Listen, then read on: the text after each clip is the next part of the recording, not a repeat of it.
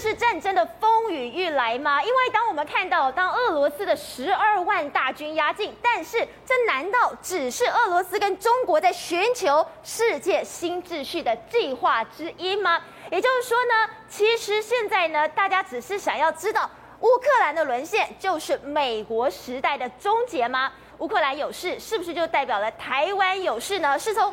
现在很多人认为说，一旦呢乌克兰沦陷的话，最后的大国战争其实是在台湾。没错，实际上拜登前几天呢，他对这个乌克兰的局势还漠不经心。他说啊，如果是小规模的侵略的话还可以，但是问题是，他这几天突然完全改变了态度。他说了，他要从美国调动这个八十二空降师八千五百名呢，要快速的这个抵达欧洲，甚至在欧洲部队也相关都集结起来。美国的航空母舰跟美国的这个潜水艇也都来到了地中海。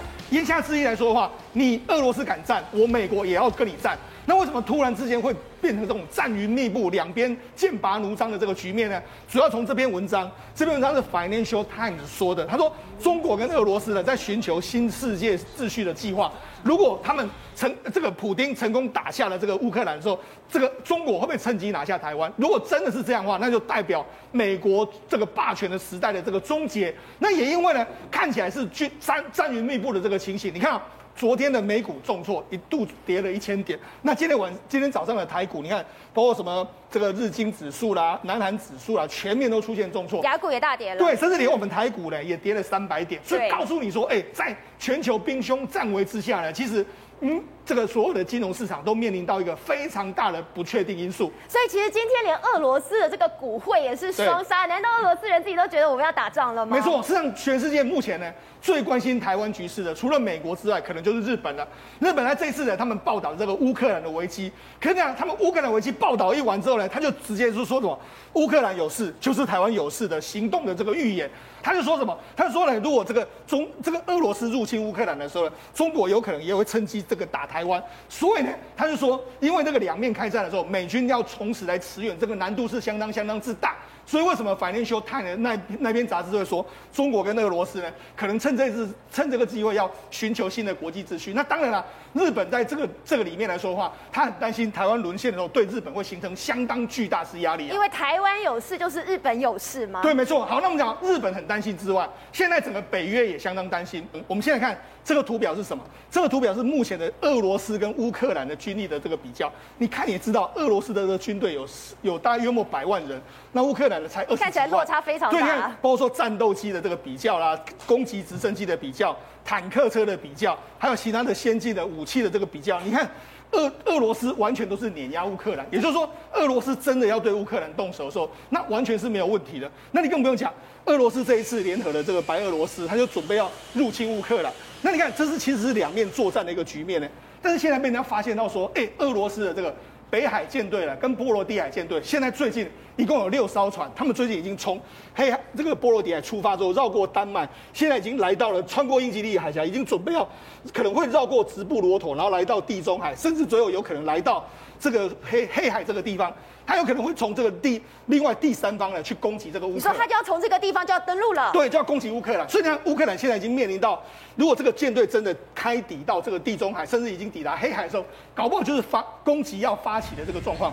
所以你看，现在俄罗斯，你看路上的话，你就这是俄罗斯在运这个坦克的这个画面，他已经用这个火车啊，大量的把这个坦克车已经投射到。投放到这个乌克兰的这个前线。那除了这个之外，现在很多的这个战机，它原本是用在俄罗斯的这个战机，但是它现在停在白俄罗斯，很多都停在白俄罗斯降落。也就是说，如果真的攻击发起的时候，我从白俄罗斯直接飞到乌克兰，这个速度会比较快。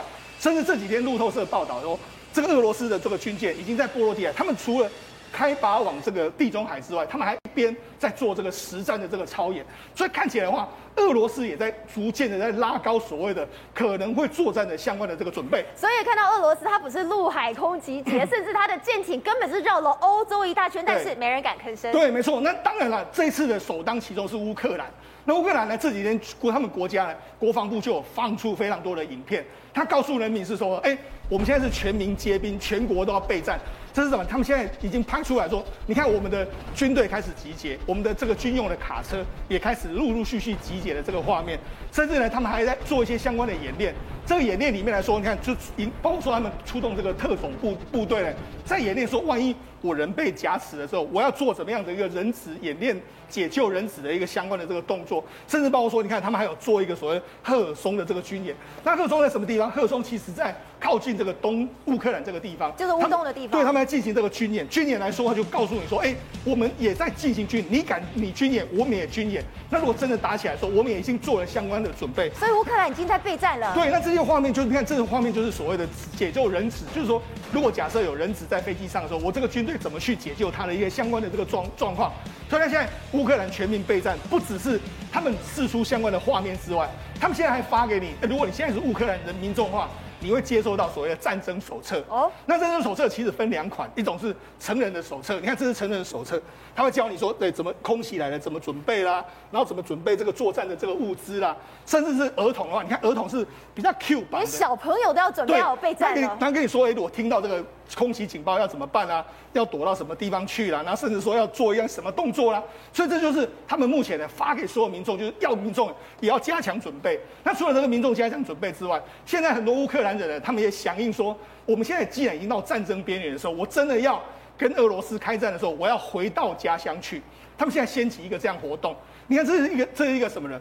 这华华尔街日报，乌克兰人现在已经从全世界各地的辞职。准备要回乡去参战，你看这是在在这个这个这个有一个同事，他就说我已经让，以他在酒保里面酒吧里面工作，他说酒吧的老板支持他说我把油箱加满，我准备要快速的离开，要回到这个乌克兰。包括说一个工程师，工程师还说，哎，如果我过去的这个工作是相当好，但是呢，我现在已经开始。要这个为为乌克兰设计武器，他如果准备好的话，我准备要回去打仗。甚至他十岁还十四岁的小孩呢，要开始怎么卸卸这个弹药啦，然后还有卡宾枪等等。他们要知道怎么装手枪吗？对，要怎么去打仗？所以他现在整个这个乌克兰人，他们的斗性也强。我们曾经说过，这个这个俄罗斯是战斗民族，我们不要忘记，乌克兰的民主跟俄罗斯相当接近。你是战斗民主的话，我也是战斗民主。所以现在。包括二十一，这是二十一岁的这个女性的这个寿司兽医师，你看她她也是啊，她就决定说，那我过去是兽医，那我决定要来参战，所以她加入的这个乌克兰军队的这个演练。包括说，你看很多人现在很多人看十九岁的大学生，三十二岁的记者，五十一岁的医生，还有五十二岁的研究员，所有的人全部都在参加。那甚至他们很多这个部队里面来说，如果你仔细去盘点的话，大部分都是所谓相关的平民，他们参加这一次的这个决战。所以告诉你，现在乌克兰全民真的是准备要跟你作战，还不只是全民准备要作战，现在连在这个卡尔科夫这个地方，他们的农夫啊还写给这个相关的北约的这个秘书长。这是哪里？这个算是他的边境？对，这是在乌克兰跟俄罗斯边境这个地方。他说说，哎、欸。如果你乌如果你这个北约啊，你要在这个地方设置什么塔台啦，设置一些防这个预防措施哦，我愿意把我的土地给你。所以他，现在现在整个你看，这卡尔科夫他们民众已经开始在挖军沟啦，挖这个很多平民边防塔台这些设备都已经做出来。也就是说，他们在必要的时候呢，他们全民都可以当成是军人跟你对抗。你要土地，我有土地；你要人，我有人。所以乌克兰的这个全民也已经做好了准备，现在就是等战争才是和平化，就看普丁最后的决定。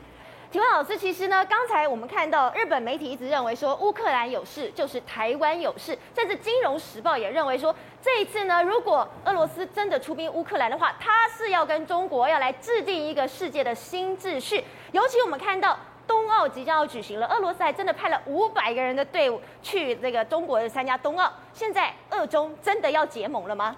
对，现在很多人在问说，为什么这个俄罗斯的普丁那么有底气哦，来这个对付乌克兰哦？事实上，乌克兰也是战斗民族，刚不是讲的吗？那俄罗斯也是战斗民族，为什么普丁有这样的底气呢？结果呢，今天《华尔街日报》也提到了，原来他的底气来自美国、中国、德国给他的嘛。都是三国给的。那为什么美国这样子呢？因为你知道说，其实从小布希打了这个伊拉克之后，一直到后面来讲的话，每一届的总统其实都蛮厌战的，哦因为国内的这个压力还蛮大的，你要花钱嘛，你要花很多预算经费，然后甚至有很多是希望从海外的这个美国驻军一个一个回到美国本土，所以这时候你看到从阿富汗撤军，去年这个拜登阿富汗撤军之后，就让这个普丁看破他的手脚了哈，所以就是说现在变成说美国总统他有一个压力，就是说为什么我要派到海外去？就是形成了现在他提到了乌克兰，我不会派兵出去的，就让普丁有一个绿灯可以这个往前走了。在另外一个事情就是德国，因为德国你知道吗？它整个欧盟来讲的话，它的这个天然气呢，必须靠俄罗斯输出的天然气，将近有百分之四十到到这个整个欧盟。那德国又是欧盟当中这个取得俄罗斯的天然气将近有百分之五十的这样的一个比例哦，所以你知道说它它是最大的使用国。所以在这个能源的部部分呢，受制于俄罗斯又更深了，也必须要低头了。对，那所以就在这件事情上面，他根本就不敢讲话嘛，甚至于说你还要像那个德国的这个前刚下台的这个所谓的海军总司令啊，但他又讲说什么呢？我们要尊敬普丁，然后呢，甚至于说要承认，等于说克里米亚是回不来了。说得这么明白。这件事情当然德国国防部长马上跳出来说，哎，没有这回事。然后呢，他也请辞了。但是这代表了什么东西？大多数的德国人的心声，说不定就是。这个样子，然后再加上另外就是中国了。为什么？因为中国知道说啊，他现在来讲的话，只要西方国家因为你做了什么事情，比如说普丁他取得克里米亚，给你经济制裁，结果呢，普丁就说没关系嘛，我就把天然资源卖给中国嘛，那中国就可以取代你的市场。所以他们就认为说，诶，如果未来这个真的他入侵了乌克兰之后，西方国家给他制裁没关系，我还有中国不断的在买买这样的天然气，所以你知道这一次这个冬季奥运的时候，普京本来就答应说他会亲自出席。那现在呢，这个俄罗斯驻中国大使馆又对外宣布说，总共除了运动员之外，还加了其他的这个团员呢，总共将近有五百多名呢，会跟着普京一起这个风风光光的出席北京的冬季奥运的开幕式。对，那这就代表说什么呢？做足面子给中国。那另外呢，也传出说可能跟中国之间又会签订所谓的天然气管的这个所谓的西伯利亚二号的这个管线，所以代表他已经布局不好了嘛。如果说我今天因为乌克兰事情，西方国家对于普丁他给予经济制裁，现在呢他又可以把天然气再加的卖给这个所谓的呃这个所谓的习近平这边，所以就是说，因为这个《华尔街日报》就写得非常清楚了，就是说中德呃中国、德国还有美国。等于是开了绿灯给这个俄罗斯，所以俄罗斯根本就有办法去压制乌克兰哈。所以呢，这时候呢，大家都在问一件事情：到底什么时候要开这场战争？所以这个乌克兰的将领呢，一个中将就跳出来说，有可能是在冬季这个奥运的时候呢，一一月二十，呃，二月二十号的这一天呢，就是闭幕式的时候。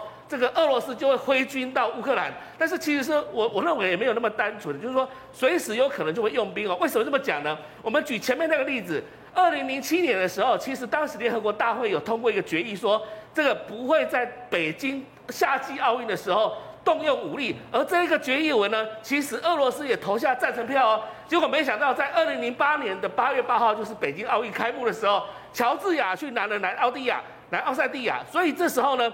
普京马上就出兵打乔治亚，所以这个等于说，你就算联合国通过了决议也没有用嘛。那我们再看到去年的时候，联合国就通过决议说，不要在今年的北京的冬季奥运来开战，不要有任何的武力行动。结果呢？你觉得俄罗斯他会受到这个决议文的限制吗？有可能吗？不，不可能的事情嘛。所以你可以看到，从二月四号一直到二月二十号中间这段时间，其实都是危险的期间，不是只有二十号以后才有可能开战，可能在这几天里面战争就可能发生了。所以呢，其实当我们都还在问说，俄罗斯乌克兰真的会开战吗？但事实上，乌克兰的人民早就已经准备好了。瑞德。比较起来，我们台湾人还蛮勇敢的，因为呢，共机每天每天来绕，但是呢，台湾人已经习以为常，一直到昨天出现了这一架之前没有看过的歼十六 D，这代表什么意思？对，没错。那么事实上呢，这总共来了两架的这个歼十六 D 啊。那么歼十六 D 是所谓的歼十六电战机型啊。那这两架的这个歼十六 D 的第一次出现呢，那么哦，对我们的呃威胁非常的大。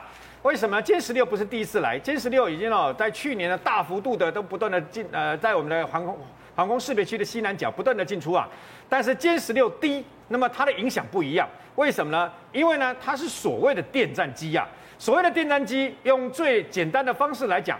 就是飞在天上的时候呢，那么它可以直接哦，经过它的这个啊电障夹舱呢等等啊，在这个高空上面马上可以得知，包括我们陆地上面的防空系统，包括你其他的飞机等等，甚至于包括你要攻击他们相关的啊大型的飞机还是大型的这个航空母舰等等，它都可以直接啊在天上掌握这一切。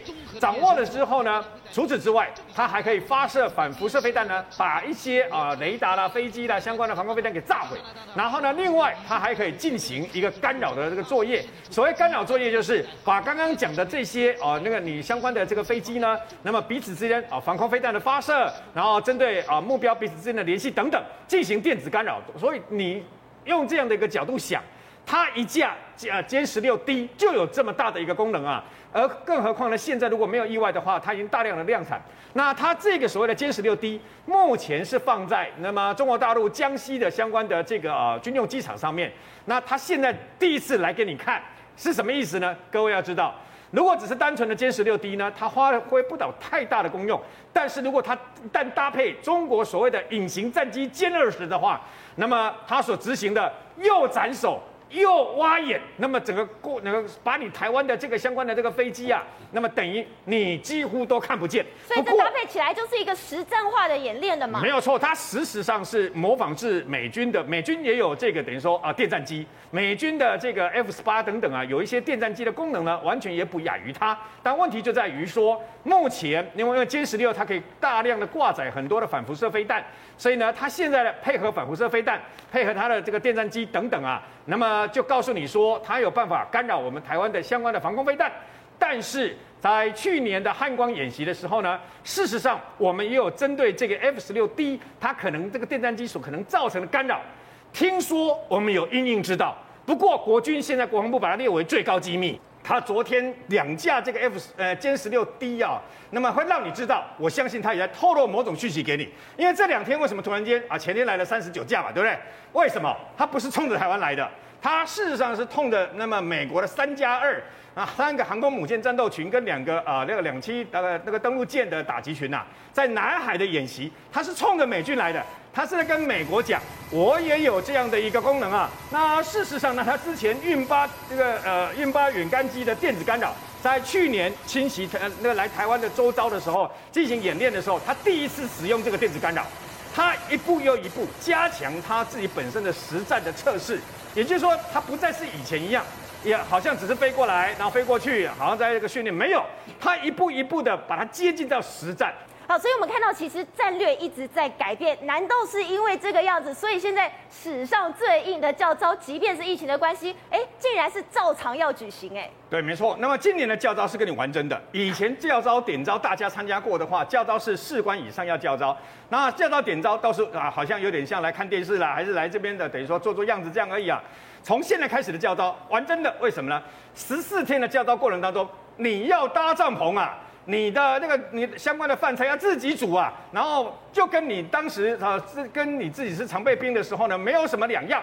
然后紧接而来，我觉得这最重要的，为什么呢？我们这次的这个呃后备兵员的这个等于说训练方式的改革是美军要求的，哦，所以呢，包括我们派了两位退役少将已经到了美国常驻了嘛，对，以后我们这个平常的这个教招。后我们的后备的这个军员呐、啊，不会再像以前一样，以前是啊都用前线退下来的啊这个机枪啦啊炮啦，还是坦克啦，还是这个等于说啊这个步枪子步枪啦，现以后连这个教招的单位都有可能自己这个列出清单，购买自己需要的枪弹炮啊，所以跟以前已经不一样了。那除此之外，我觉得最重要的一件事情是什么？你退伍了以后。跟武器之间的密合度，人很重要，但只靠人没有用的。伊拉克有三十万共和卫队，只在短短的半个多月就被这个美军给给给击溃了嘛。他耗那么多人没有用，就是要跟武器之间的密合。所以我觉得这次教招有一个很大的改变，射击。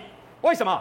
各位很多人都讲到说啊，台湾应该会恢复征兵制了，要恢复一年兵了、两年兵的这个等于说义务役了啊，征兵好像你当了一年兵、两年兵了以后，你的战力就会这个提高了，就会提升了。错啊，为什么呢？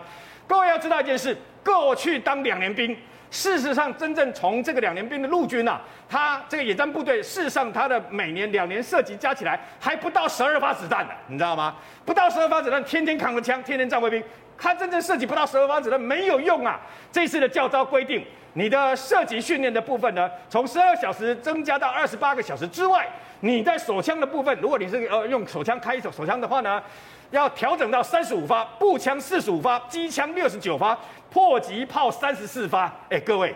我我刚刚讲的这个是十四天之内必须涉及的，你知道吗？已经超过过去两年当兵的时候所涉及的相关的那个等于说呃数量了。所以事实上，让阿兵哥然后真正投入真正的战场，熟悉他的武器，这是最重要的。我也向这个蔡英文总统建议。我们不同的这个年纪，以十岁为一个单位，为什么呢？十岁、十岁、十岁，你知道早期的阿兵哥所使用的啊，包括五七式的，也就是 M 十四的步枪，后来包括 M 十六的步枪，后来包括六五式的步枪，后来包括 T 九一的步枪，每十岁、十岁、十岁，台湾陆军、台湾主要军种所使用的步枪都不一样，这些步枪不会坏掉，它只是把它封存。可封存了以后，那你不同年纪的后备兵种啊，他所使用的枪种不一样，所以呢，我们应该把这个后备的这个军种呢，后备的呃阿兵哥呢，一层一层根据他的年纪，把相关的枪支封存在什么地方，这些人以后就用这副的枪支。你如果年纪大一点的，你就用比如说五七式的步枪；年纪中等的，你就比如说用六五式的步枪或者 T 九一步枪等等啊，这样对我们的后备战力才会有真正的提升作用。郭正浩，现在如果说中俄一旦真的同盟的话，有很多的国家，中国的势力一旦介入，下场是如何？我们来看到现在的非洲一团乱。二零一八年跟我们断交的前邦交国布吉纳法索，最近当地发生了非常严重的政变。没有错，我们现在看到就是布吉纳法索现在当地的状况，就是说它发生这种各地的那种。枪击啊！你看这种打砸抢的状况，你不要以为布吉纳法索天生就应该这样，他们其实也是有和平过哈。那他们呢，最近呢传出来发生了这个政变，然后你可以看到是这个政报警察都在上街开始去政报，然后呢，这个人民呢每天都在乱乱乱，不知道乱什么。可后来呢，消息还传出来，原来真的是发动了政变，而且这这个政变成绩。到到那个总统这个层级哦，为什么到总统这个层级？因为越来越多画面开始传出来说，包含总统的坐车都被开枪。现在有看到总统坐车，你看这总统坐车，总统总统府里面的坐车，你看都有这种弹孔的痕迹。嗯，换句话说，这个暴动已经不是单纯在街头上暴动，而是总统府内部的暴动。然后呢，总统府车这这这是总统的车子里面哦，你看都有弹孔，然后还有类似像血迹这样的东西，血迹我们把它码掉。然后呢，路路上还有很多民众在抗议啊，等等的这些举动。后来呢，才传出来原来布吉纳法索发生了这个真的是军事政变哦。状况是这样，一月二十三的时候传出来消息是这个基层的军官兵变呐，哈。可是那时候不不仅大法所官方说没有，没有任何病变，只是所谓的对不承认。他说只有军官的抗议啊，哦、抗议跟兵变是蛮不太一样的。差很大啊，啊不，军变不是兵变，抗议跟军变是完全不太一样的。是让人觉得心很难过的。对对对对，都是心难过。但是呢，隔天后一月二二十四号的时候，消息就很清楚，是有个中校叫做达米巴，他去领导这个反叛军。把总统抓起来，所以总统布吉纳法索总统目前是消失的，而且呢，你看匪夷所思是这种达米巴中校而已哦，他领导军队第一个把总统弄消失，然后第二个他宣布暂停布吉纳法索的宪法。然后第三个要解散布吉纳法索的政府跟国会，解散了政府，然后呢，宪法也被他废除了，总统也被他抓起来了。对，总统不见了。然后他更厉害，他说要关闭所有陆地跟空中的边境。换句话说，你如果有任何大国想透过空中或者陆地干预的话，他们会直接开火反击的。然后呢，今天晚上九就每一天晚上九点到凌晨五点宵禁，所以它完全你看到所有东西就符合这种政变的 SOP。那这个时候我们讨论这种国家政变，第一个就要问。背后有没有大国的？到底是谁？对，背后如果有大国影子的话，就很好推到，就是顺藤摸瓜嘛。可是照理来说，布吉纳法索现在其实应该是中国的地盘。对。可是我们现在看到中国大使馆这样出了这个公告，是要求这个中国公民哦，非必要不要去布吉纳法索。然后呢，也要求布吉纳法索，就中国在布吉纳法索使馆的人哦，不要出来。所以显然，这个这这场政变是超过中国的控制范围以外的，否则的话，他不会这么的担心。所以说，你看哦，这个东西里面有没有美国跟中国的角力？我大胆假设，里面应该有美国 CIA 的影子在在策动这一场所谓的政变状况。可是很多人说，这样子中国过去在布吉纳法索的这个经营到底有多深？我举例哦，比如说布吉纳法索里面有个非常大规模医院，一点四亿美金的医院，一点四亿在三十几亿在台湾都可以盖一个还 OK 的医院哦。这个东西是日呃美国出钱让布吉纳法索盖的。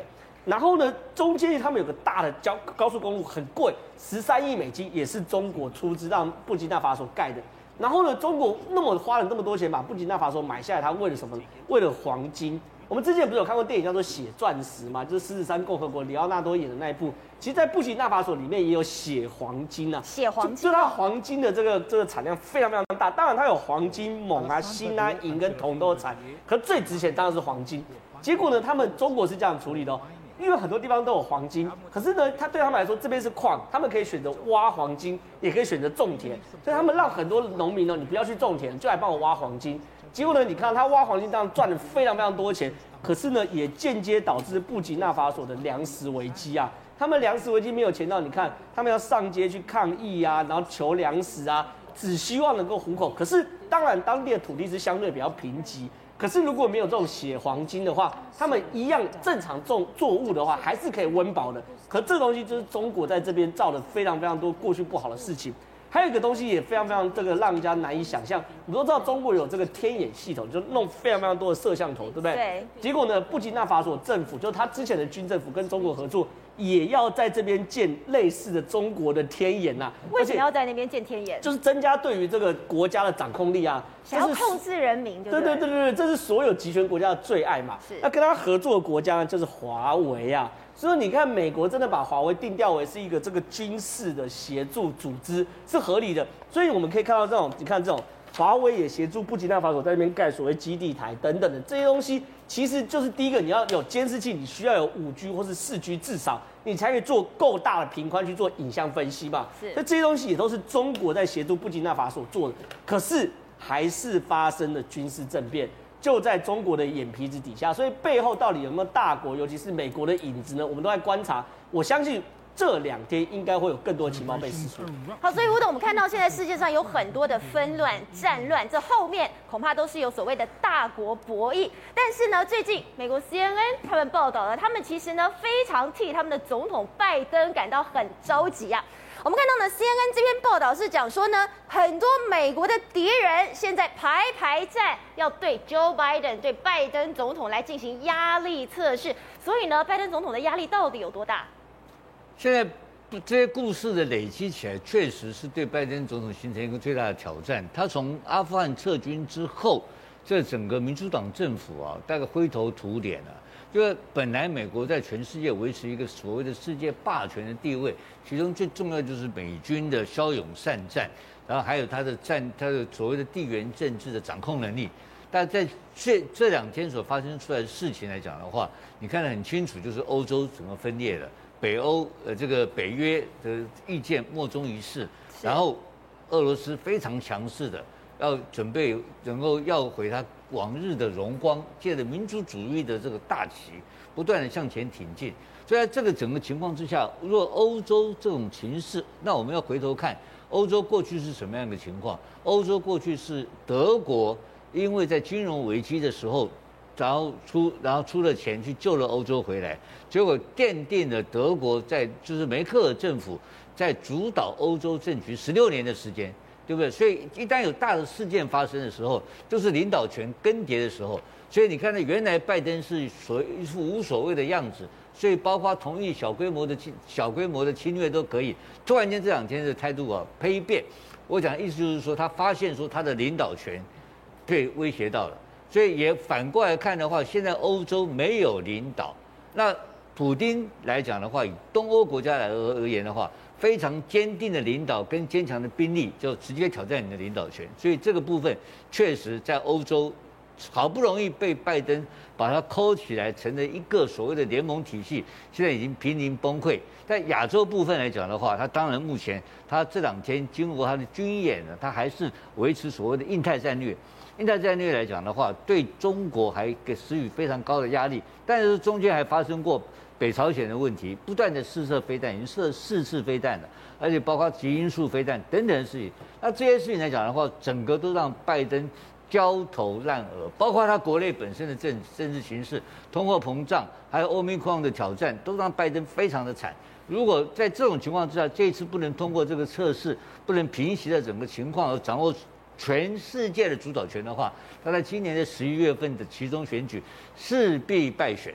败选之后呢，拜登在今年年底就要等于说形同跛脚的一个总统。好，所以是从其实我们还有一场商战要打，说的呢其实就是台积电跟三星。这一场大战啊，台积电还是占了上风吧？没有错，事实上目前的台湾跟韩国有一场，就是说台积电跟三星最大市值公司的这个生死战。那特别是说，过去一段时间台湾其实都被三星压着打，但是从今年开始呢，台湾是有机会开始进行一个反攻的这个状况。譬如说，为什么？譬如说，你看这个过去的这个三星的这个三大支柱，一个叫面板，一个叫做晶片，还有个记忆体，目前全部都遇到一个撞墙期。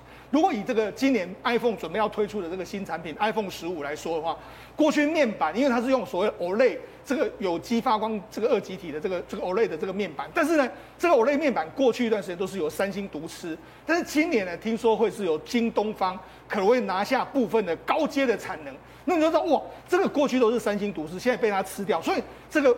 京东方凭什么可以拿下这个产能？啊，因为它过去一段时间呢，跟韩国挖了非常多人啊，学了非常多技术啊，它的整个这个色彩的亮度、饱和度或者成本又比你更低，对，所以这变成说苹果会考量一个重点，可能会在面板上面。那这是过去呢三星一个最获利最高的一个一个一块蛋糕，这个已经被慢慢切走了。另外还有什么？另外包括说像这个这个我们要记忆体，记忆体这一块来说的话，三星过去一段时间，三星我们之前曾经讲过，它目前在全世界是。这个营收第一名的半导体公司，那营收第一名的半导体公司呢，它靠的就是记忆体。记忆体有两种记忆体，一个是 DRAM，一个是 NAND Flash，这两种。那这两种呢，目前占它营收的约莫是百分之七八十。那七反正半导体的七八十，那半导体的七八十里面来说的话，它这个是等于是赚的非常非常多。那过去一段时间，台湾都没有办法在 DRAM 上面打败三星，因为过去台湾包括说什么利晶啊、茂德啦，这些都是因为被三星打败之后就下市，甚至有的就不见了。那现在为什么台湾有机会会反攻呢？主要原因在美光，因为美光美光公司呢，它在最近前一阵子的时候，我们这个刘德英董事长不是就说吗？这个美光在一阿法的这个这个制程就是。一叉奈米的这个制程里面，它已经赢过三星，也就是说它的制程更领先。那现在美光缺的是什么？美光缺的是产能。我只要能够产能扩大，把成本降低下来，我就有机会会打败三星。那这个目前的美光跟我们台湾合作，包括说跟我们的南亚科合作，跟我们的联电合作，未来可能跟台积电合作。那为什么这个对台湾很重要呢？因为三星最大获利最大的一块饼就是来自于 DRAM 跟 NAND Flash，只要美光能够干掉它，不论如何。一定会让整个三星的后院会着火，那这个对对于我们台积电要舒缓整个跟三星的这个竞争的压力，就会变得比较小一点的这个情形。好，那除了这个之外，我们就讲目前的这个美日台同盟是越来越紧密在一起结合。我除了我们刚才讲到的。DRAM 这一块之外，另外今年还有一个非常重要，就是 Mini LED 这个产品。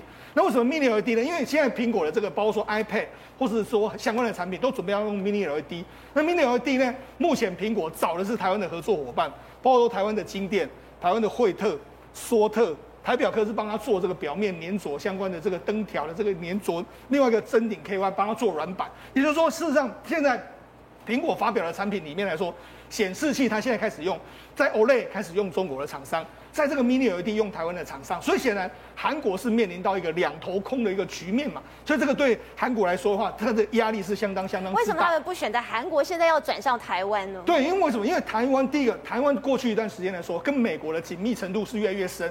过去苹果它想要摆脱掉韩国，包括说像 OLED，它想要摆脱掉三星的这个牵制，因为三星毕竟你还跟我一样都在卖手机啊，那我哎、我下单给你的话，等于是帮你赚钱，所以他就有一段时间扶持了中国的 OLED 厂商，扶持了台湾的 Mini LED 厂商，用这样来打击这个三星。那除了这个之外，事实上现在这个全世界来说的话，包括说像今今年啊，这个 Meta 就是。已经改名成这个 Meta 的脸书，他就说：“我准备要打造新一代的这个超级电脑。”那现在全世界都在打造新的超级电脑，包括 NVIDIA 啦，或是说很多公司都要打造新的电脑或是新的 AI 芯片。